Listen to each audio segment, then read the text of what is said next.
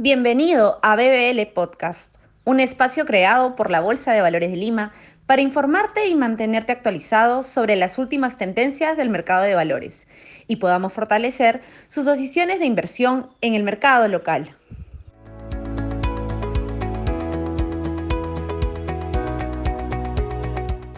Bienvenidos. En nombre de la Bolsa de Valores de Lima, les agradecemos su asistencia al evento ¿Por qué deberías invertir en la BBL? Cartera recomendada por Calpasap. Mi nombre es Carolina Escalante Barrios, analista senior comercial del segmento intermediarios y patrimonio de la Bolsa de Valores de Lima.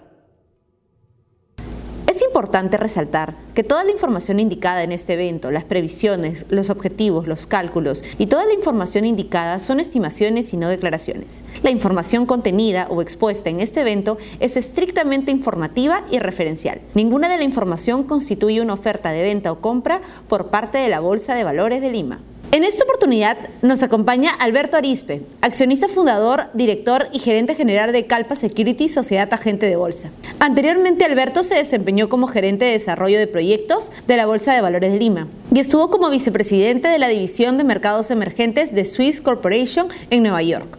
Asimismo, también ha sido presidente de la Asociación de Sociedades Agentes de Bolsa y profesor de finanzas en las escuelas de negocios de la Universidad de Lima y Centrum Católica. Alberto tiene una maestría en Administración de Empresas de la Escuela de Negocios Stern de la Universidad de Nueva York y un bachiller en Economía de la Pontificia Universidad Católica del Perú. Finalmente, Alberto actualmente escribe artículos de economía y finanzas en su blog Viva la Bolsa en Semana Económica. Muchas gracias, muchas gracias a la Bolsa de Valores de Lima por la invitación. Muy buenas tardes. Vamos a hacer, eh, voy a hacer una presentación hoy día sobre eh, portafolios de inversión, sobre cómo funcionan las bolsas de valores, los mercados financieros y la relevancia que tiene para cualquier persona el ahorrar a través de instrumentos financieros que cotizan en la bolsa de valores. La siguiente, por favor. Bueno, eh, para empezar tenemos eh, en, el slide que eh, en, el, mercado hay diferentes alternativas de ahorro y de inversión. Lo tradicional es que la persona que tiene capacidad de ahorro deposite su dinero en un, banco, en un depósito bancario que te puede rendir 0.5 o 1.5% en dólares, o si es que tienes muchísimo eh, excedente o muchísimo ahorro, lo tradicional ha sido comprar inmuebles. Muchas personas en el Perú compran inmuebles para alquilarlos. Eh, y a veces han ganado, a veces han perdido. Existe, en mi opinión, una idea, eh, un mito de que el inmueble es un bien que, que no es riesgoso, lo cual se ha demostrado ya en los últimos 20 años con diversas crisis financieras que es falso. El precio de los inmuebles también sube y baja de precio eh, y sube y baja de precio en función al alquiler que puede recibir uno, al alquiler anual que puede recibir uno eh, por alquiler del inmueble. Entonces esos inmuebles también suben y bajan. Eh, lo que pasa es que como no cotizan en un mercado líquido, a veces mucha gente piensa de que el inmueble no baja de precio, pero eso es falso. Entonces el ahorro tradicional, depósitos bancarios, compra de inmuebles, y existe el, ahorro a través del mercado de valores. En los países desarrollados, casi todo el mundo ahorra en el mercado de valores. En los países menos desarrollados, como el Perú, poca gente ahorra a través del mercado de valores. Entonces, justamente, eh, esta es una oportunidad para contarles sobre el ahorro a través del mercado de valores. Entonces, eh, una persona que tiene, que tiene ahorros, valga la redundancia, puede comprar instrumentos financieros, cierto?, que cotizan en los mercados financieros, en las bolsas de valores, y a través de ellos obtener una apreciación a su capital, es decir, que eh, el valor de, sus activos puede ir subiendo eh, de, manera sostenida a través del tiempo y también puede obtener una renta producto de, eh, esa inversión, ¿no cierto? Entonces existen diferentes tipos de instrumentos financieros que las personas pueden comprar y que cotizan en los mercados. Por ejemplo, están las acciones, están, eh, están los papeles de corto plazo, están los bonos, están las fibras, eh, que son diferentes tipos de instrumentos financieros que vamos a tocar eh, brevemente en esta presentación para luego ya finalizar con algunos portafolios recomendados que tenemos para ustedes. La siguiente, por favor. Antes de entrar a los instrumentos financieros, mencionar un poco sobre la relevancia de las bolsas de valores. Las bolsas de valores son mecanismos centralizados de negociación son mercados en realidad, ¿no? donde uno puede comprar o vender diferentes tipos de instrumentos financieros. Es como cuando uno quiere comprar, este, qué sé yo, papas, se puede ir uno a Wong, se puede ir uno a Plaza, a Plaza se puede uno ir al mercado, y cuando, pero cuando uno va a comprar acciones o va a comprar bonos, tiene que ir a un mercado que, se llama, que, son las bolsas de valores. Entonces las bolsas de valores son un mercado donde cualquier persona puede ir comprar y vender instrumentos financieros. ¿Cómo compran y venden? A través de las sociedades agentes de bolsa. Las sociedades agentes de bolsa eh, son las autorizadas para poder comprar o vender eh, cualquier tipo de instrumento financiero que cotiza en bolsa. En el Perú son como 20 sociedades agentes de bolsa. Entonces las casas de bolsa son las que compran y venden las acciones eh, o los bonos para los inversionistas. Las casas de bolsa y la bolsa son empresas reguladas por el Estado peruano, por la Superintendencia del Mercado de Valores, lo cual es muy importante, pues que si tiene algún problema el inversionista tiene dónde acudir. Y eh, finalmente algo que es muy importante, las bolsas de valores como son mercados, eh, proveen liquidez a los inversionistas. Una cosa es comprarme eh, acciones de una empresa que no cotiza en bolsa y una cosa es comprarme acciones de una empresa que sí cotiza en bolsa. Si yo compro acciones de una empresa que no cotiza en bolsa, de repente me voy a ganar mucho dinero, pero cuando quiera vender la acción eh, no va a ser fácil vender. En las bolsas de valores, justamente eh, uno de los grandes atractivos de las bolsas es que son mercados que brindan liquidez a los inversionistas. Es decir, cualquier persona siempre va a encontrar un comprador o un vendedor a través del mercado. La liquidez es una variable muy importante cuando uno decide eh, invertir, que es algo que muchas veces las personas no toman en cuenta. La siguiente, por favor. Entonces, eh, antes de entrar ya a, hablar sobre los instrumentos financieros, un tema bien importante. ¿no? Em, las bolsas de valores en el Perú es una bolsa de valores todavía pequeña, en etapa de crecimiento. Em, Ustedes tienen ahí información, por ejemplo, el PBI peruano en el 2020 fue aproximadamente 200 billones de dólares eh, y la Bolsa de Perú negoció en todo el año 6 billones de dólares, ¿no? 3% del PBI, que es una cifra pequeña en realidad. Pequeña porque el mercado peruano es un mercado subdesarrollado, pequeño, que debería crecer bastante. Y ahí está en la, en la presentación como comparación, por ejemplo, los datos de Estados Unidos. El, Estados Unidos tiene un PBI de 21 trillones de dólares, es decir, Estados Unidos produce 100 veces más de lo que produce el Perú cada año, 100 veces más. ¿ah?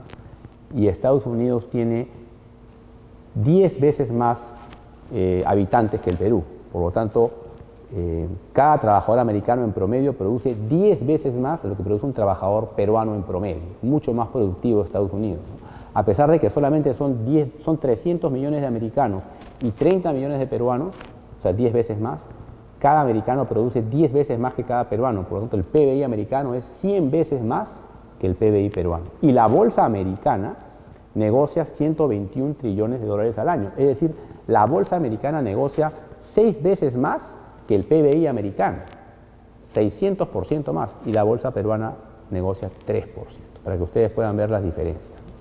La siguiente, por favor. Entonces, ¿por qué invertir en instrumentos financieros que cotizan en bolsa? ¿O por qué considerar la bolsa como una alternativa de ahorro de inversión? Primero, tienes más alternativas. Cuando uno va al banco, tiene depósitos a plazo, depósitos, digamos, de menos, de menos plazo, de más plazo, no tiene muchas alternativas. En la bolsa se pueden comprar acciones, se pueden comprar bonos, se pueden comprar fondos, se pueden comprar eh, fibras, se pueden comprar muchísimas cosas. Eh, hay mayor liquidez, ¿no es cierto? Cuando uno quiere vender, puede vender inmediatamente, ¿no es cierto? Eso es algo muy importante y lo estamos viendo ahora cuando hay problemas, cuando hay crisis, cuando hay temores, ¿no es cierto? Eh, vender bienes ilíquidos a veces es imposible o uno tiene que vender sacrificando mucho precio. En la bolsa casi siempre hay mayores mayores posibilidades de poder vender, o sea, más liquidez. Más diversificación, porque puedo comprar cientos o miles de instrumentos financieros eh, que cotizan en bolsa. Mejor es tener, nunca es bueno tener todos los juegos en la misma canasta, hay que tener eh, en, diferentes canastas, por si acaso algo pasa, este, no me va a afectar significativamente. Y también me permite tener mayores retornos, ¿no es cierto? Puedo buscar tener un retorno mayor al 1 o 2% al año que me ofrecen un depósito bancario. Entonces, eh, si me está ofreciendo mayor retorno, mayor diversificación, liquidez, ¿no? creo que eh, son eh, explorar alternativas de ahorro en el mercado de valores o en las bolsas de valores suena razonable. La siguiente, por favor. Entonces, ¿qué tenemos que considerar cuando queremos invertir, cuando queremos ahorrar, cierto? Tenemos que definir primero cuánto riesgo queremos asumir. mucha gente me dice a mí, yo quiero asumir poco riesgo, pero quiero ganar mucho. ¿no? Quiero ganar 15% al año, pero eso sí, no quiero arriesgar. Eso no es posible. Eh, la teoría financiera nos dice claramente a mayor riesgo, mayor rentabilidad. Entonces, si yo quiero tener retornos altos, tengo que tomar mayores riesgos. Si yo quiero tomar menores riesgos, voy a tener menores retornos. Pero no puedo querer eh, tomar, tener, tomar poco riesgo y ganar mucho dinero. Eso no es posible. Entonces, tengo que tengo que ver bien y cuál es mi perfil de riesgo, ¿no? cuál es mi aversión al riesgo. Eh, después, cuál es mi horizonte de inversión. Una cosa es invertir a un año, otra cosa es invertir a largo plazo, 5, 10, 20 años, ¿cierto? Entonces, eso también es importante. Diversificación. Es importante comprar diferentes instrumentos financieros diversificados por sector económico, por región, ¿no es cierto? Comprar activos en Estados Unidos, en China, en, Europa, ¿no? en Japón, ¿no es cierto? Si tengo todos mis activos en el Perú y al Perú le va mal, voy a perder gran parte de mi capital, ¿no es cierto? Entonces, siempre es bueno diversificar de manera eh, regional, de manera global y también por sectores. Eh, y obviamente siempre invertir con, en instrumentos financieros que tengan fundamentos, ¿no es cierto? Que, que sean buenos negocios, ¿no? que, vayan, que vayan a generar una renta atractiva en el futuro, eh, que tengan buenos flujos de caja, ¿cierto? que tengan buenas perspectivas de crecimiento, que tengan buenas marcas, ¿no? Eso es, que tengan buenas gerencias, ¿no es cierto? La gerencia es la que crea valor o la que destruye valor siempre. El ser humano es el que crea valor o destruye valor. La gerencia es clave. ¿Quién es el, eh, el accionista principal de esa compañía? ¿Quién es el gerente general? ¿Quiénes son los directores? Si el gerente general no tiene un buen currículum, no tiene un buen track record, no tiene una buena reputación, probablemente va a destruir valor y no va a crear valor. Tenemos que buscar invertir en lugares donde eh, los gerentes, las personas, los hacedores de política van a crear valor. Eso es bien importante, invertir en, con, eh, en instrumentos financieros con fundamentos. La siguiente, por favor. Bueno, acá ya estamos entrando a hablar un poco más ya de, las acciones. Las acciones son instrumentos financieros que cotizan en las bolsas de valores. Em, las acciones son instrumentos de capital, es decir, el que compra una acción en realidad está comprando un pedacito de una compañía. Una compañía está compuesto de miles o de millones de acciones, ¿no es cierto? Y todos los accionistas son dueños de la compañía. ¿No? Al tener más acciones tengo mayor porcentaje de una compañía, pero yo puedo ser este, Dionisio Romero y ser dueño del 25% del banco de, Credit Corp, que es el holding financiero más grande del Perú, o puedo ser una persona este, de a pie y invertir, este, qué sé yo, dos mil dólares en Credit Corp y tener mis, mis 20 acciones, ¿no es cierto? Yo soy dueño de Credit Corp, soy dueño de un poquito y Dionisio Romero es dueño de un montón, pero somos socios. Si él gana 20%, yo gano 20%. La bolsa te permite ser socio la, bolsa le permite a cualquiera ser socio de los empresarios más exitosos del Perú y del mundo. En mi opinión es el verdadero capitalismo popular. Cualquier persona con mil dólares, 500 dólares puede ser socio del hombre más rico del mundo, de Besos, de Amazon, de, este, Bill Gates, de Microsoft, de, de, quien sea, a través de las bolsas de valores. Y ser socios significa que si él gana 20%, yo también gano 20%. Por supuesto que él va a ganar 20% sobre mil millones y yo voy a ganar 20% sobre mil dólares, pero en términos porcentuales ganamos lo mismo. ¿cierto? Su éxito es mi éxito y su fracaso es mi fracaso. Y eso, eso es una gran cosa que permiten las bolsas de valores. Si, si, si los estados fueran mucho más proactivos y promovieran estos mecanismos de ahorro, podríamos hacer que todos nosotros seamos Podría ser país, un país donde todos los ahorristas son propietarios de las acciones de las empresas más grandes del mundo. Em, Y cuando uno compra una acción, por lo tanto, ¿qué es lo que está buscando? Está buscando que la compañía de la acción que uno está comprando eh, crezca de manera sostenida a través del tiempo. ¿Que crezca qué? Que crezca sus ganancias, sus utilidades netas. Si la compañía tiene más utilidades netas, los accionistas vamos a ganar más. Cuando la compañía gana más, más gente quiere ser accionista. Y cuando más gente quiere ser accionista, sube la demanda. Y cuando sube la demanda, suben los precios, que es lo que estoy buscando yo como ahorrista. ¿No es cierto? Entonces, las acciones eh, son instrumentos financieros que permiten a cualquier inversionista ser socio, como dije yo, de los empresarios más exitosos del mundo y eh, hay que invertir siempre en compañías, como dije anteriormente, que les vaya bien, que tengan buenos fundamentos, que tengan buenas utilidades, buenas marcas, ¿no? buenos cash flows, como se dice. Acá en, la, el, slide tienen ustedes ahí algunos ejemplos, por ejemplo Microsoft, eh, y por cierto todas estas compañías que están acá eh, cotizan en la Bolsa de Valores de Lima y también cotizan en la Bolsa de Valores de Nueva York. Por ejemplo, Microsoft, que el principal accionista es Bill Gates, ha tenido un retorno de 30% promedio anual en dólares en los últimos 10 años. 30% promedio anual en los últimos 10 años es un montón. Apple, 30%. Amazon, 30%. Walmart, 14%. 14% promedio anual es un montón. El, que, el, que, el, que, decidió ahorrar e invertir en las compañías más grandes del mundo hace 10 años le ha ido muy bien, ¿no es cierto? Eh, el que tenía su plata en el banco al 1% al año, evidentemente pues ha perdido dinero, ha dejado dinero sobre la mesa. Claramente esto es mayor riesgo porque hay volatilidad en el precio, pero ser accionista de las mejores compañías del mundo a mí no me preocupa mucho. Ahora, en las bolsas de valores también existe, también cotizan fondos que se llaman ETFs, que se llaman Exchange Traded Funds, ETFs.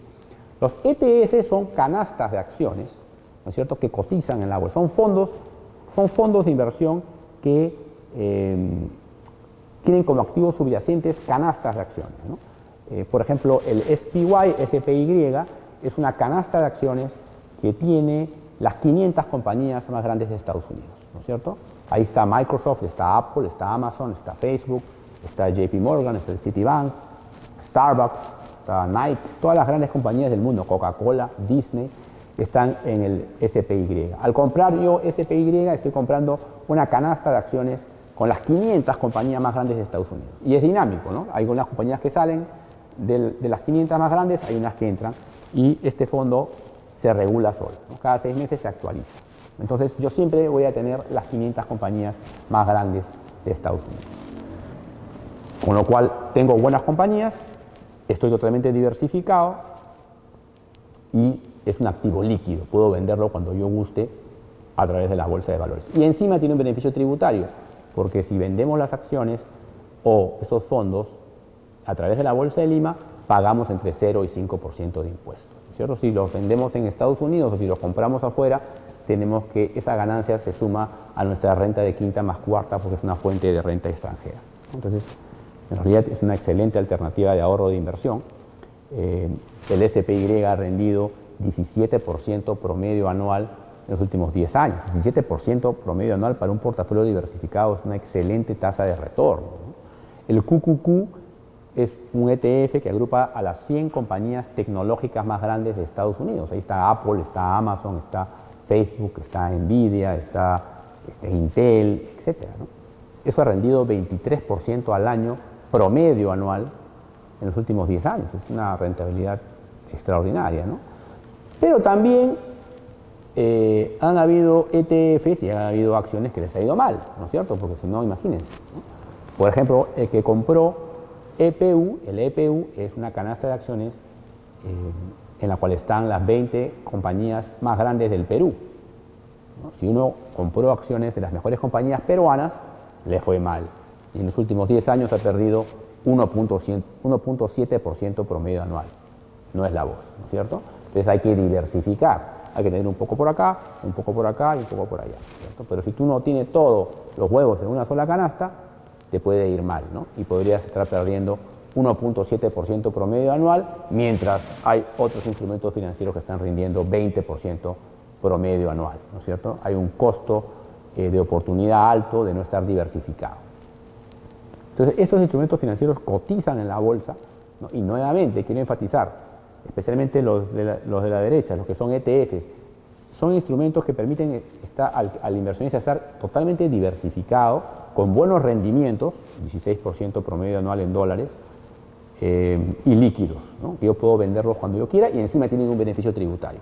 Es una excelente manera de ahorrar en el largo plazo. Solo antes de pasar a la siguiente slide, los americanos ahorran de esa manera. Cada vez que ellos tienen un bono a fin de año, no lo ponen en el banco, van y compran sus fondos que cotizan en bolsa. ¿no es cierto? Así, cuando, por ejemplo, muchas personas eh, ponen sus ahorros en estos instrumentos para cuando sus hijos vayan a la universidad, a los 18 años, así, ya tienen un fondo para la universidad. Otros ahorran para su vejez, otros ahorran con otros objetivos. Entonces, estos fondos permiten a uno ahorrar eh, de una manera muy, muy saludable. La siguiente, por favor. También eh, en la Bolsa de Lima cotizan instrumentos financieros de renta fija. La renta fija, a, a, diferencia de las acciones, no es un instrumento que te da propiedad de una parte de la empresa, es, una, es un instrumento de deuda, es decir, uno está prestándole dinero a la empresa y existe un compromiso de pago, ¿no es cierto? Y como ese compromiso de pago eh, siempre es un mayor riesgo que el banco, las tasas de interés que le pagan a unos tienden a ser mayores a las que pagan los bancos. Entonces existen instrumentos financieros que cotizan en dólares, que cotizan en soles, aquí vemos algunos, ¿no? pero eh, a través de los bonos uno puede conseguir una rentabilidad entre 4 y 5% al año, eh, obtener una renta, ¿no es cierto?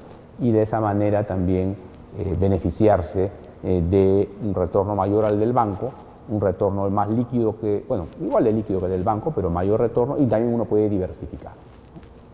Este, entonces la renta fija claramente es de menor riesgo que las acciones, ¿no? porque hay menos volatilidad y como es de menor riesgo, el retorno obtenido es menor que en el de las acciones, que lo vimos en la viñeta, en el slide anterior. La siguiente, por favor. También hay instrumentos financieros eh, que se llaman fibras, que cotizan en la Bolsa de Lima, que en realidad son un espejo de los Real Estate Investment Trusts que cotizan en Estados Unidos. Los fibras son eh, patrimonios autónomos, vehículo legal parecido a un fondo, que en vez de comprar acciones, como hacen los ETFs, eh, como el SPY, estos señores, estos fondos no compran acciones, sino compran propiedades, compran eh, almacenes, compran edificios, compran oficinas, ¿no es cierto? Y las alquilan, las alquilan obteniendo un alquiler para el fondo, ¿no es cierto? Y luego de ello reparten esos alquileres en dividendos a sus propietarios, a, los, a la gente que compró el fibra. El fibra es como un fondo donde cada uno, hay un montón de gente que compra certificados de participación y entre todos somos dueños del fibra. Entonces, el fibra, eh, nuevamente, es un fondo o un patrimonio autónomo que compra propiedades. Las propiedades también son una renta variable porque yo, el dueño del fibra, eh, alquila su propiedad, pero el alquiler puede cambiar, ¿no es cierto? Eh, la situación podría mejorar o podría empeorar. Por ejemplo, en el edificio donde Calpasap opera, el alquiler ha bajado 50% en los últimos tres años, unos cuatro años. Entonces, eh, la persona que compró ese, esa oficina ahora gana menos. ¿no? Y el precio de la propiedad siempre está en función al alquiler anual que eh, paga el, eh, la persona que alquila. ¿no? Por lo tanto, el, el, la oficina donde, donde opera Calpasap vale la mitad de lo que valía antes. ¿no? Entonces, no es, que el, eh, no es que el riesgo de invertir en real estate sea bajo. Yo diría que el riesgo de invertir en real estate está entre bajo y alto, o sea, moderado. ¿no? Los bonos están acá, el real estate está acá y las acciones están acá. Mientras más riesgo tomo, más retorno debería yo demandar para satisfacer ese mayor riesgo. ¿no? Eh, los fibras que cotizan en la bolsa eh, de Lima tampoco les ha ido muy bien, porque nuevamente la economía peruana está yendo para abajo y también muestran ahí resultados negativos. La siguiente, por favor. Ahora este cuadrito me parece bastante interesante. Fíjense ustedes eh, el rendimiento de estos tres ETFs en los últimos este, 30 años. ¿no? 30 años yo creo que se puede considerar largo plazo. ¿no? Y en los últimos 30 años el, índice SPY, el, el S&P 500, que agrupa las 500 compañías más grandes de Estados Unidos, ha rendido 9% promedio anual. 9% promedio anual en dólares en 30 años es una excelente tasa de retorno. El Nasdaq, que agrupa las 100 compañías tecnológicas más grandes de Estados Unidos, ha rendido 15% promedio anual en los últimos 30 años. Nuevamente, super retorno. Ustedes pueden ver ahí la línea verde cómo se despunta. Y los mercados emergentes, ¿no? que agrupan a las, a las 900 compañías más grandes de los mercados emergentes, incluye China, India, Brasil, este, Indonesia, ¿no? Rusia, etc., ha rendido 7% promedio anual en los últimos 30 años. Entonces, cuando uno, creo yo que cuando uno decide comprar uno de estos instrumentos financieros, tampoco te puedes fijar en cuánto ha sido el rendimiento del año anterior. Puede haber sido súper bueno o puede haber sido súper malo, ¿no es cierto? En este caso el año pasado fue súper bueno, pero no podemos guiarnos por eso, tenemos que guiarnos por el promedio anual de los últimos 30 años. Yo esperaría, si voy a comprar el SPY, un 9-10% promedio anual. ¿cierto? Si es más, mejor, pero no puedo estar con la expectativa de que va a ser 17% promedio anual, que fue lo que hemos visto en la última década. La última década ha sido muy buena, podría bajar un poco, pero esperar rendimientos de los últimos promedios de los últimos 30 años es bastante razonable. Eh, y obviamente hay una diferencia entre invertir en estos instrumentos eh, o que invertir y poner tu dinero en el banco al 1% o al 0.5%. La siguiente, por favor. Y, disculpa, ¿puedes regresar? Solamente también enfatizar algo ahí, ¿no? Eh, miren ustedes, si yo hubiese invertido 100 mil dólares hace 30 años, en el, SP, eh, en el SPY tendría 1.3 millones de dólares. Eso es más de lo que ha rendido mi AFP. ¿no? O sea, no está mal, ¿no es cierto? Y soy dueño de las 500 compañías más grandes del mundo, ¿ah? no es que sea dueño, no es que esté tomando un riesgo pues este, inusitado, son las mejores compañías del mundo. Y estoy ganando 10% al año o 9% al año en los últimos 30 años. Eso es importante destacar. La siguiente, por favor. Ahora, hay mucha gente que le tiene miedo a la bolsa, ¿no? porque hay gente que cree que la bolsa es timba. Entonces, tiene miedo de perder su plata. Pero eso es porque, por desconocimiento, y por eso justamente estamos acá para crear valor y para dar información. Fíjense ustedes en, esta, en este slide, esto también es el rendimiento anual en los últimos 40 años. Los, las, este, las barras azules muestran los rendimientos positivos que han tenido el SPY y las barras rojas el rendimiento negativo. Entonces sí hay volatilidad, pues a veces baja, ¿no? pero claramente sube mucho más veces de lo que baja, o sea, mucho más años está en positivo de lo que está en negativo. Por eso es que tiene un rendimiento de 10% promedio anual en los últimos 30 años y de 17% promedio anual en los últimos 10 años, que es un montón. ¿no? no hay lonche gratis, tiene que haber algo de volatilidad. ¿no? Pero estos puntos en rojo, ¿no es cierto?, son producto de las crisis. ¿no? La crisis del año 2000, 2001 fue porque cayó la burbuja de las empresas de Internet. En el año 2008 fue la crisis eh, porque se rompió la burbuja del sector inmobiliario. Y en el año 2018 hubo una caída de, 20%, de 20 durante una parte del año, para luego cerrar en menos 6. En el año 2020, por ejemplo, que está en azul, también entre marzo y abril el mercado se cayó 35% por el tema del COVID, pero inmediatamente subió. ¿Qué nos enseña este cuadro? Que hay volatilidad. ¿Por qué hay volatilidad? Porque hay liquidez. Porque hay miles de millones de miles de millones, cientos de millones de personas que todos los días, o decenas de millones de personas, que todos los días compran y venden acciones en las bolsas del mundo. Y como los seres humanos somos este, sensibles, ¿no es cierto? Nos alegramos, nos ponemos tristes, eh, ¿no? Cuando te enamoras amas, cuando te divorcias odias. Todo eso se plasma en el mercado.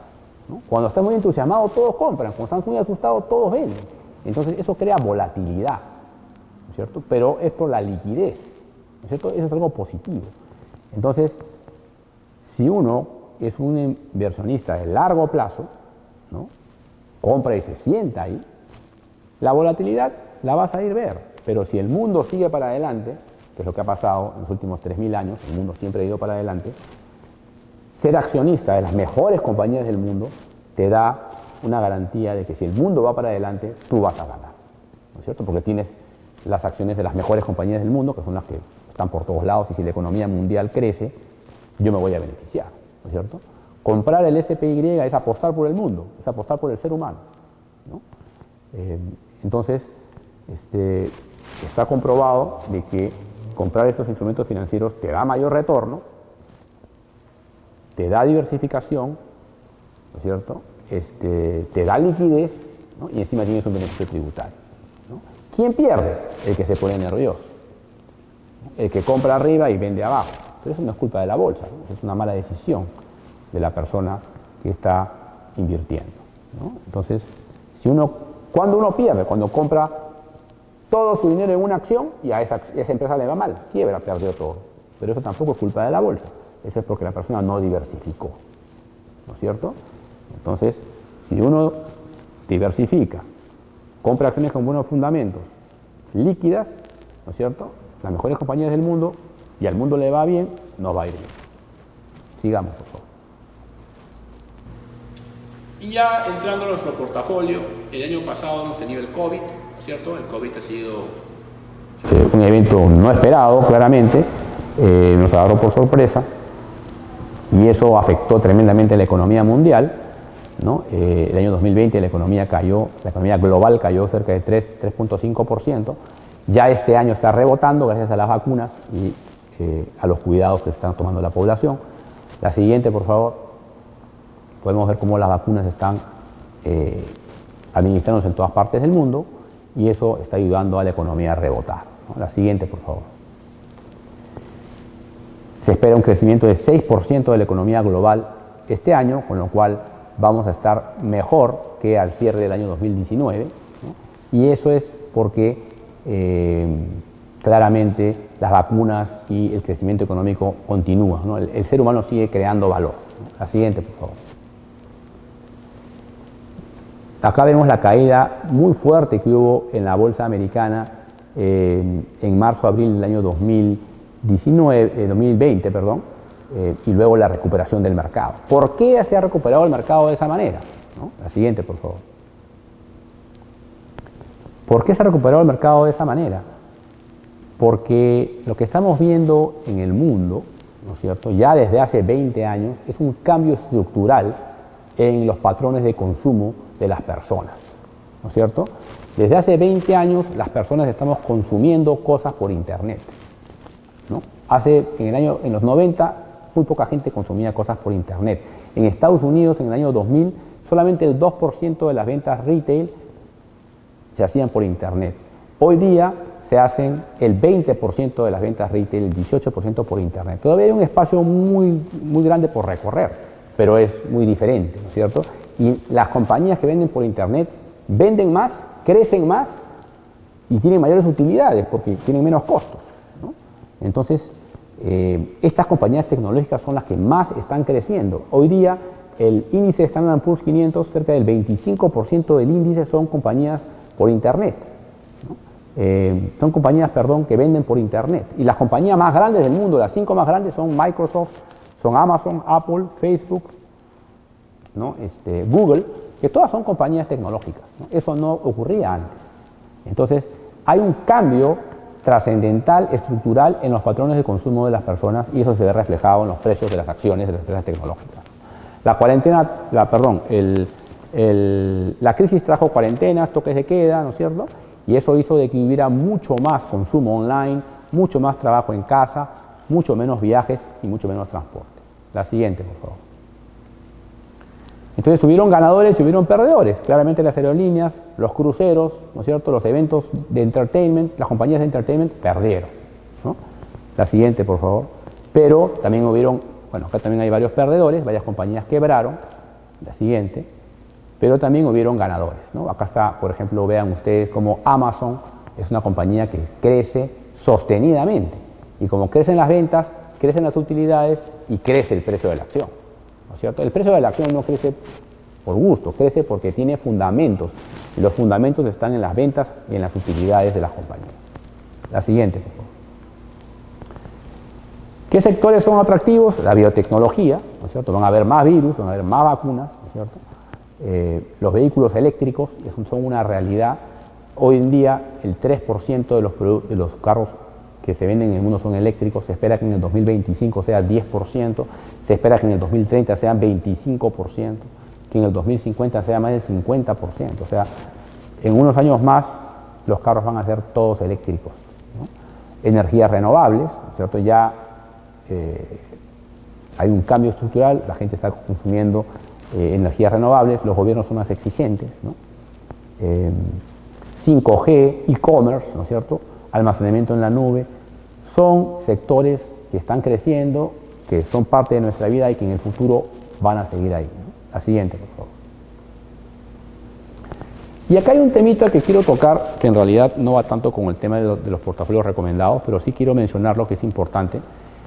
Este tema de los carros eléctricos eh, es bien importante, porque como dije yo, hay un cambio estructural en el mercado de carros.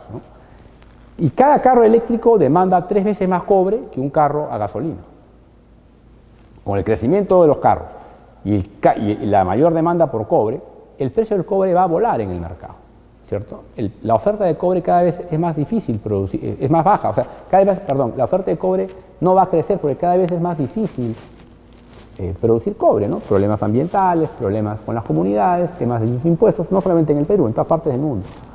Con lo cual, la oferta de cobre no creo que crezca mucho y la demanda va a crecer, con lo cual el precio va a crecer. ¿Y quiénes son los que se van a beneficiar de esto? Los que producen cobre. ¿Y quién produce cobre? El Perú produce cobre. Perú es el segundo productor más grande de cobre del mundo, con el 13% de la producción global. Es el gran momento para el Perú, para atraer inversión privada masiva, sacar ese cobre del suelo y, reducir la pobreza de manera sostenida. Lo harán nuestros políticos, ustedes tienen, cada quien tiene su opinión. Ustedes pueden ver ahí la, relación entre el cobre y la bolsa de Lima, es directa, nuestra economía está directamente relacionada al cobre. La siguiente, por favor. Ustedes pueden ver ahí cómo cada vez que el cobre sube, la economía crece. Cuando la economía crece, más trabajo. Este año va a ser, el próximo año, perdón, va a ser, creo que la primera vez en muchos años donde el cobre va a subir y la economía peruana va a bajar. Es lamentable. La siguiente. Ya para terminar, los portafolios recomendados. Nosotros, en base a todo lo que hemos conversado, recomendamos un portafolio diversificado regionalmente, diversificado por sector, diversificado por tipo de riesgo, ¿no es cierto? Estos son portafolios asumiendo un riesgo moderado, alto, ¿no? Eh, ¿Por qué alto? Porque son acciones, ¿no? Casi todos son acciones y las acciones son volátiles. O sea, es riesgoso porque hay volatilidad, no porque no sean solventes las empresas que están en estos fondos, ¿no? Si yo me pongo muy nervioso por la volatilidad, esto no es para mí. Pero si yo sé que hay volatilidad, he visto esta presentación y sé que si me quedo ahí y el mundo sigue avanzando, me va a ir bien, sí es para mí, ¿cierto? Porque el riesgo solvencia no es alto. Este, este, portafolio eh, ha rendido 13% al promedio anual en los últimos 10 años, 13% es una buena rentabilidad. Eh, el, índice SPY, que ya lo mencioné, tiene el 30% en el portafolio, el índice de mercados emergentes 20%, el índice de QQQ, que agrupa las tecnológicas, 15%, HDB es un fondo que invierte en compañías que pagan altos dividendos, por lo tanto son compañías que ya están en una etapa más madura de su vida, con lo cual las utilidades son más recurrentes y menos volátiles, por ello es menos riesgo. Eh, y por eso rinde también un poco menos. ¿no? Miren la diferencia entre el HDB y el SPY, el HDB rinde un poco menos. Eh, después tenemos ahí un FIBRA, que es un trust, que es el IYR, que es un, es un, fondo que invierte en propiedades, y el ICLN es un fondo que invierte en, en, compañías eh, amigables a la energía perdón, con energías amigables. Em, ustedes pueden ver ahí los retornos, es un portafolio totalmente diversificado. La siguiente, por favor. Después tenemos acá un portafolio con menor riesgo, ya es un portafolio con mucho más renta fija que el anterior. ¿no? Por ejemplo, EMB es un fondo que invierte en bonos soberanos de mercados emergentes, ya es renta fija, bonos. Como les dije, los bonos son menos riesgosos que las acciones porque son menos volátiles. El BSB Chica es un fondo que invierte en bonos eh, de corto plazo en Estados Unidos. Miren ustedes, la tasa de retorno es menor porque el riesgo es menor. HY son bonos también en Estados Unidos, un poquito más de riesgo, pero también son bonos. Y lo complementamos con acciones. ¿no? Nos da un rendimiento de 7%. Menos riesgo, menos retorno, pero menos volatilidad. Para aquellos que les, que les ponen muy nerviosos con la volatilidad, esta es una buena cartera. La siguiente, por favor. Y también se pueden comprar bonos individuales, no, no tienes por qué comprar necesariamente fondos, ¿no? puedes comprar bonos individuales, puedes comprar un poquito de cada, de cada bono, ahí hay bonos de mercados emergentes, y con esos bonos puedo obtener una tasa de retorno del 5%. También hay volatilidad, pero es menor que la de las acciones. La siguiente, por favor. Entonces, para terminar, em, simplemente enfatizar el tema de eh, la importancia del mercado de valores para poder ahorrar, te presenta mejores alternativas, te presenta portafolios diversificados, te presenta activos líquidos, ¿no es cierto? Eh, y, encima te presenta beneficios tributarios. Siempre invertir en acciones o bonos con fundamentos, determinar quiénes son los gerentes, quiénes son los que crean valor, ¿no? y si nos gusta, podemos invertir en ellos y, e, invertir de manera diversificada este, y globalmente. ¿no? Si invertimos solamente en el Perú y al Perú le va mal, nos va a ir mal. Y nosotros somos personas que ya vivimos en el Perú. Tenemos nuestra casa acá, tenemos nuestro trabajo acá. ¿No es cierto? Entonces, yo recomiendo invertir nuestros ahorros en otro lado porque estaríamos duplicando nuestro riesgo si invertimos todo en el Perú, especialmente en estas épocas de bastante ruido político. ¿Cómo hago para poder ahorrar a través de la bolsa? ¿no? ¿Cómo hago para poder invertir ¿no? y beneficiarme de todo lo que hemos conversado? Muchos piensan que es muy difícil, que es muy complicado, que hay que tener mucho dinero, ¿no? y no es así, no, no es así, es muy fácil. ¿no? Eh, y no tengo que tener mucho dinero. ¿no? Es verdad que si voy a invertir 100 dólares no me conviene porque los costos de transacción me pueden comer, pero yo creo que invertir 2.000, 3.000 dólares eh, como mínimo es una cifra que, se, que puede ser manejable, ¿no? 10.000 soles. ¿no? Eh, ¿Cómo lo hago? Es muy sencillo, contacto a una de las 20 o 22 sociedades agentes de bolsa que existen en el mercado. ¿Cómo sé cuáles son? Están en la página web de la Bolsa de Valores, ¿no es cierto? Están también en la página web de la Superintendencia de Mercado de Valores. Eh, o pongo sociedades agentes de bolsa en Google y me van a salir bastantes. Eh, ahí están los teléfonos, están los emails, ¿no? Eh, si les interesa trabajar con Calpas Security, Sociedad Agente de Bolsa, me mandan un correo, mi correo está por todos lados, encantado de la vida de atenderlos. Y una vez que contactan a la casa de bolsa, ¿no es cierto?, un representante autorizado los va, a atender. ¿Autorizado por quién? Por la Superintendencia de Mercado de Valores. Todos los representantes, yo soy un representante, hemos tenido que pasar un examen ante la Superintendencia de Mercado de Valores, un examen de finanzas, para poder eh, estar calificados para atenderlos adecuadamente. Entonces, ese representante eh, tiene que conversar con usted, ¿no es cierto?, determinar cuál es su perfil de riesgo, determinar cuál es su objetivo, ¿no es cierto?, determinar eh, qué es lo mejor para usted, de manera conversada, por supuesto, y eh, luego de ello, usted tiene que llenar una ficha de cliente de la casa de bolsa. Es un contrato de intermediación, se llama. Y en ese contrato, en esa ficha, eh, usted tiene que llenar eh, un montón de información, dar su nombre, su apellido, su DNI, fecha de nacimiento, qué sé yo, un montón de información, dónde trabaja, ¿no es cierto?, cuáles son sus ingresos anuales, este, si es una persona que quiere tomar mucho riesgo, poco riesgo, riesgo moderado, hacer una declaración jurada de origen de bienes, pues ustedes saben que somos compañías reguladas, tenemos que luchar contra el lavado de activos, entonces tenemos que cumplir con lo que pide la ley, a veces los clientes no tienen paciencia, pero es muy importante dar esta información. Eh, y luego de eso, eh, tienen que presentar esta ficha o este contrato con copia de su DNI, ¿cierto? Nosotros, eh, con esa información, las casas de bolsa le pueden abrir una cuenta, ¿no? Y luego de eso conversan con ustedes sobre eh, cuál es el mejor portafolio de inversión o de ahorro para ustedes. Todos somos diferentes, ¿no es cierto? no todos tenemos el mismo perfil de riesgo, las mismas necesidades, los mismos gustos y preferencias, por lo que eh, todos estos son portafolios hechos a medida, ¿no? o tailor-made, como dicen los americanos.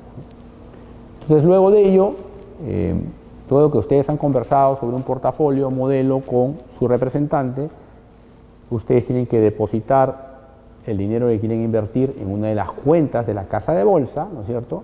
Estas son las se llaman cuentas operativas, que son cuentas inembargables, ¿no? cuentas protegidas por la superintendencia, y informar obviamente a la casa de bolsa, a su representante, que han hecho el abono y luego de ello tienen que eh, colocar una orden de compra, ¿no? Puede ser colocada por correo electrónico, por un teléfono grabado, ¿no? Este, hay muchas formas. Y luego de eso el representante le compra sus activos, le confirma la compra y ustedes pueden seguir, eh, pueden seguir el precio de los activos ¿no? a través de la página web u, u otra forma. ¿no? Hay muchas casas de bolsa, todas tienen diferentes características. Lo que yo les recomiendo es hablar con tres o cuatro, ¿no es cierto? Y buscar cuál es la casa de bolsa que le va a dar el mejor servicio de asesoría y el que le brinda más confianza. ¿no, vayan por lo más barato. Lo más barato, hay un dicho, lo más barato sale caro. Yo cuando estuve en Estados Unidos muchos años, siempre me decían, en el mercado de inversiones, este, asesoría barata es asesoría pobre. Nosotros queremos una buena asesoría o que nos den un buen servicio. Eh, y así es, de esa manera ustedes pueden abrir una cuenta en una casa de bolsa, hacer sus inversiones y beneficiarse de lo que hemos conversado. Las casas de bolsa peruanas, las sociedades agentes de bolsa, están autorizadas para comprar acciones en el Perú y en las bolsas del extranjero. Muchas gracias. Muchas gracias Alberto por tu tiempo, disposición y por la información compartida en este evento.